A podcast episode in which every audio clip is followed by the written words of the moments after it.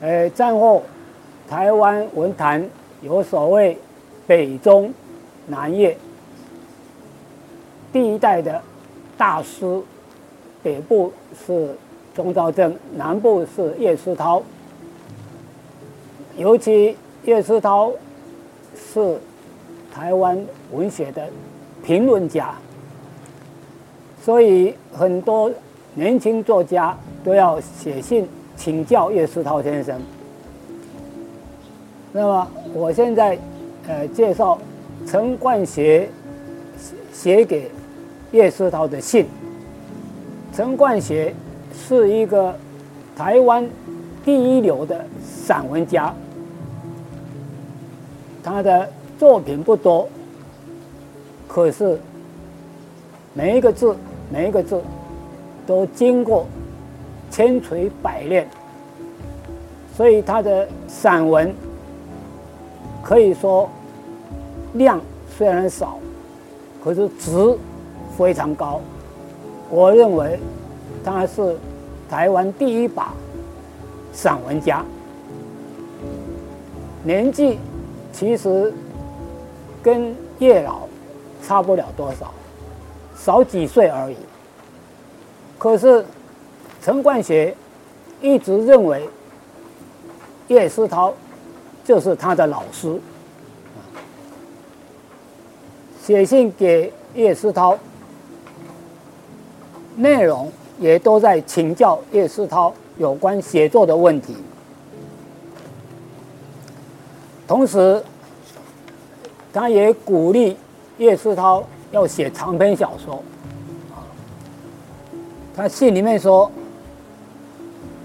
我希望您写长篇小说。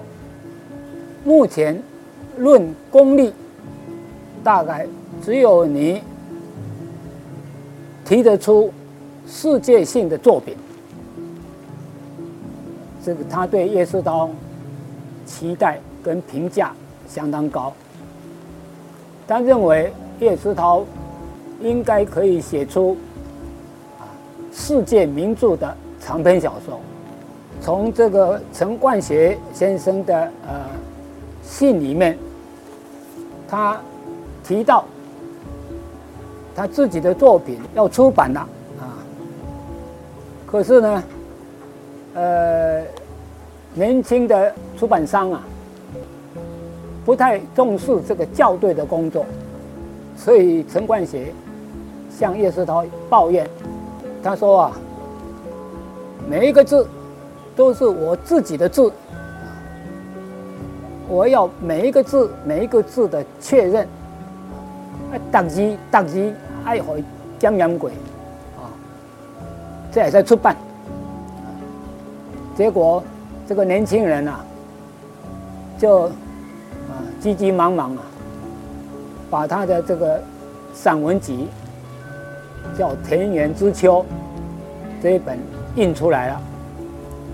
印出来以后，陈冠学发现有好多错字都没有更改，所以陈冠学在信里面就抱怨了，说：“起码这些年轻人啊，真是啊办不了事啊。”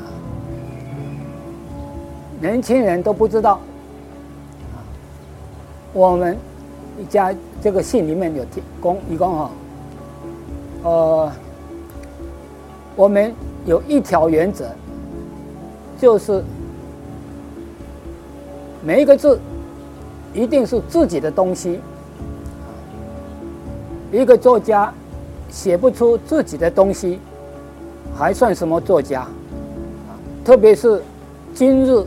我们台湾的作家更应该字字是自己的字才行，所以一种积极积极的改稿，希望也一本诗集，也也一本散文集啊，有几家错字，陈冠学也觉得他很受不了啊，这款这种对写作这么认真。这么执着，从这个戏里面，其实就可以看得出来。